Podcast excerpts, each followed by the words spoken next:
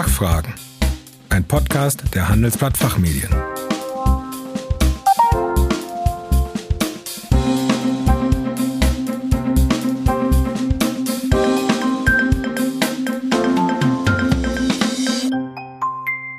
Ich begrüße Sie zu den Handelsblatt Fachfragen.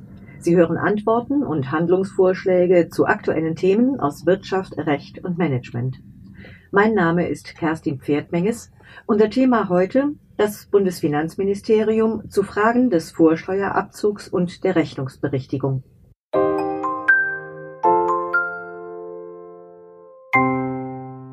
Nach deutschem Recht muss eine ordnungsgemäße Rechnung vorliegen, damit ein Vorsteuerabzug erfolgen kann. Doch regelmäßig verweigert die Finanzverwaltung Unternehmen den Vorsteuerabzug, weil Rechnungen der leistenden Unternehmer eben nicht korrekt ausgestellt wurden. Mit dem BMF-Schreiben vom 18. September hat sich die Finanzverwaltung nach langer Vorlaufzeit zu Fragen des Vorsteuerabzugs und der Rechnungsberichtigung geäußert. Zugleich nutzt das BMF die Gelegenheit, auf die einschlägige nationale und europarechtliche Rechtsprechung zum Rechnungserfordernis einzugehen. Welche Konsequenzen das Schreiben für den Steuerpflichtigen im Detail hat, erklärt mein heutiger Interviewpartner Dr. Jochen Tillmanns. Er ist als Managing Associate bei der Kanzlei KMLZ Küffner, Mauns, Langer und Zugmeier in Düsseldorf tätig, die auf Umsatzsteuerrecht spezialisiert ist. Er ist regelmäßiger Autor unserer Zeitschriften Der Betrieb und Der Konzern und beleuchtet dort umsatzsteuerrechtliche Fragen. Guten Tag, Herr Dr. Tillmanns. Willkommen bei den Fachfragen. Einen schönen guten Tag wünsche ich. Herr Dr. Tillmanns, vielleicht möchten Sie uns zuerst einmal etwas zum Hintergrund des BMF-Schreibens erzählen? Gerne. Die überaus praxisrelevanten Fragen des Vorsteuerabzugs und der rückwirkenden Rechnungsberichtigung beschäftigen die Rechtsprechung auf nationaler und europäischer Ebene seit Jahren. Und Anstoß der Änderung der Rechtsprechung des BFH zu Fragen des rückwirkenden, der rückwirkenden Rechnungsberichtigung war das Urteil des EuGH Senatex im Jahr 2016. Und mit dem BFH-Urteil vom 20.10.2016 ließ der BFH erstmalig die Rückwirkung der Rechnungsberichtigung für den Vorsteuerabzug zu. Eine finale Reaktion der Finanzverwaltung ließ aber lange auf sich warten. Jetzt vier Jahre später erst kommt es zu diesem BMF-Schreiben. Zwar gab es einen Entwurf eines BMF-Schreibens im Oktober 2018, faktisch blieb die Finanzverwaltung aber zunächst bei ihrer alten Auffassung und schloss eine rückwirkende Rechnungsberichtigung aus. Und umso mehr ist es zu begrüßen, dass jetzt mit dem BMF-Schreiben die Finanzverwaltung wesentlichen Fragen im Kontext des Vorsteuerabzugs und der rückwirkenden Rechnungsberichtigung hier Klarheit gibt. Denn es ist, wie gesagt, eine hohe Praxisrelevanz und das BMF-Schreiben fördert im Interesse aller Beteiligten die Rechtssicherheit. Allerdings muss man hier sagen, dass es einerseits erfreulich ist, dass das BMF sich hier mit den ganz aktuellen BFH-Entscheidungen und auch den europarechtlichen Entscheidungen auseinandersetzt, insbesondere namentlich Balis 06 und Vadan. Das BMF greift sozusagen damit den aktuellen Stand der Diskussion auf. Aber ich setze ein großes Fragezeichen dahinter, ob das BMF die europarechtlichen Vorgaben mit dem Schreiben hinreichend umgesetzt hat. Und was würden Sie sagen, sind die Kernaussagen des BMF-Schreibens? Das BMF-Schreiben hat letztendlich drei Kernaussagen. Erste Kernaussage, ein Vorsteuerabzug ohne Rechnung ist nicht möglich. Die Rechnung ist materielle Voraussetzung für den Vorsteuerabzug.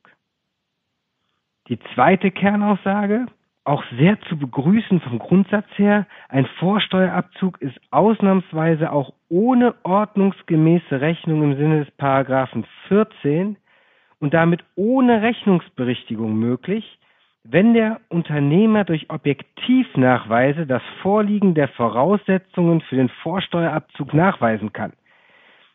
Die Rechnung oder das Dokument muss dabei nur als Mindestvoraussetzung die Umsatzsteuer offen ausweisen. Und dritte Kernaussage, Eine rückwirkende Rechnungsberichtigung ist nur möglich, wenn die Rechnung fünf Mindestangaben beinhaltet. Das sind Rechnungsaussteller, Leistungsempfänger, Leistungsbeschreibung, Entgelt sowie gesondert ausgewiesene Umsatzsteuer. Nur in diesem Fall wirkt die Berichtigung auf den Zeitpunkt der erstmaligen Rechnungserteilung zurück. Und in welchen Fällen kann denn allein durch objektive Beweismittel ein Vorsteuerabzug erreicht werden? Dem Leistungsempfänger muss in diesem Fall ein Dokument vorliegen, das Umsatzsteuer offen ausweist. Das ist die Mindestvoraussetzung.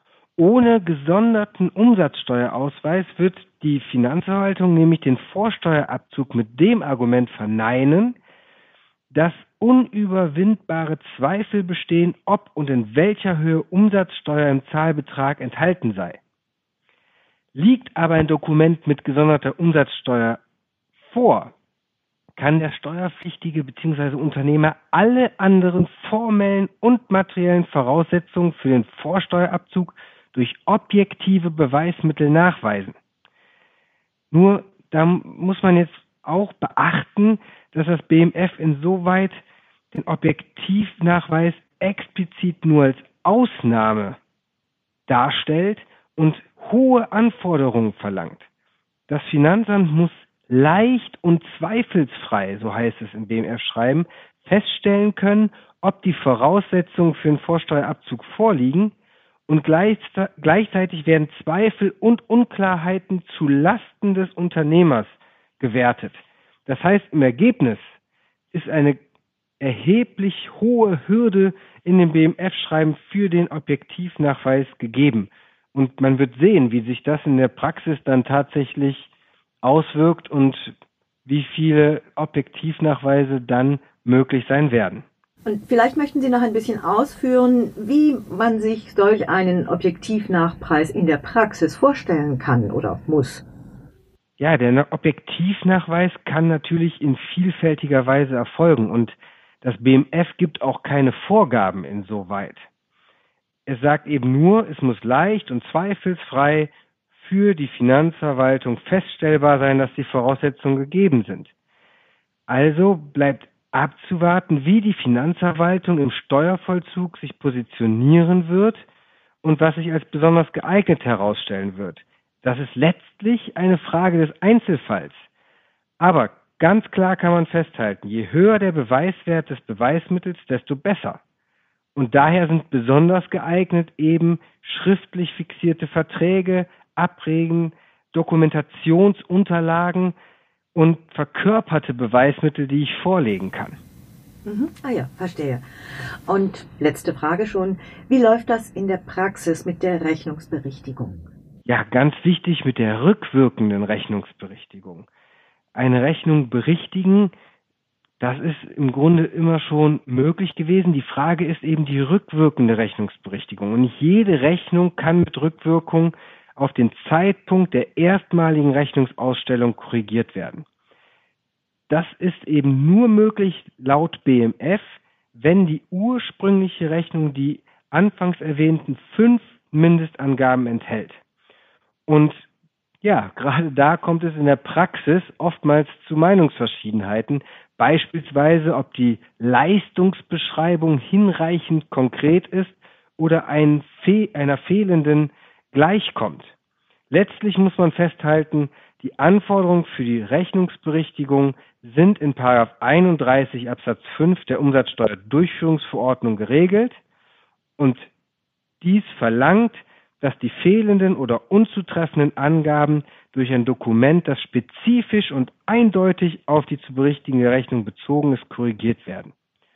Und erfreulich hinsichtlich des BMF-Schreibens ist dabei, dass dieses auch zulässt eine Stornierung der originären Rechnung und eine Neuausstellung als Form der Berichtigung. Herr Dr. Tillmanns, herzlichen Dank, dass Sie heute hier waren und uns so versiert Auskunft gegeben haben. Ganz herzlichen Dank, auf Wiederhören und bis zum nächsten Mal. Ja, sehr gerne. Liebe Zuhörerinnen und Zuhörer, mehr zum Thema Umsatzsteuer und Rechnungsberichtigung finden Sie in unseren Zeitschriften Der Betrieb und der Konzern. Die Links dazu finden Sie wie immer in den Show Notes. Vielen Dank für Ihr Interesse. Tschö und bis zum nächsten Mal.